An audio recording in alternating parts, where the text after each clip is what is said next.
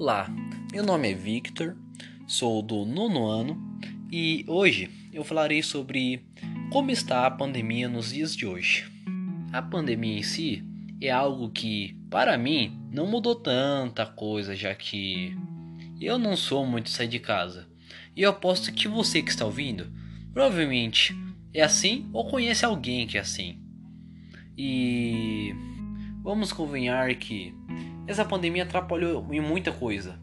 E é claro que isso inclui o ensino, pois a gente perdeu muito tempo do nosso ensino, né?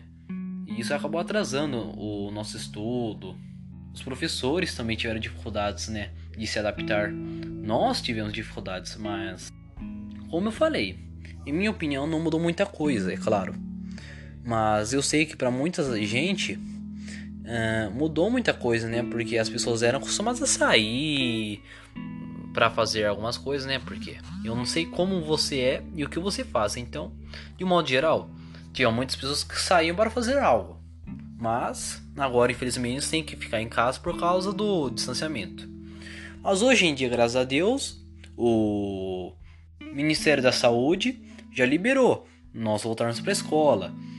Só, só alguma parte da sala, é claro, né? Mas de qualquer maneira, nós já estamos voltando de pouco em pouco para a escola, já podemos aprender presencialmente, que, em minha opinião, é bem melhor que online. E na questão geral, nós de pouco em pouco estamos diminuindo as prevenções, já, já que estamos usando menos máscara, o distanciamento está ficando um pouco menor. Mas é claro que não é porque está ficando mais seguro que a gente já tomou a primeira dose, nós podemos ficar moscando também, né? Afinal, a vacina protege, mas não deixa a gente imune totalmente, né? Então, sim, é bom sempre tomar cuidado.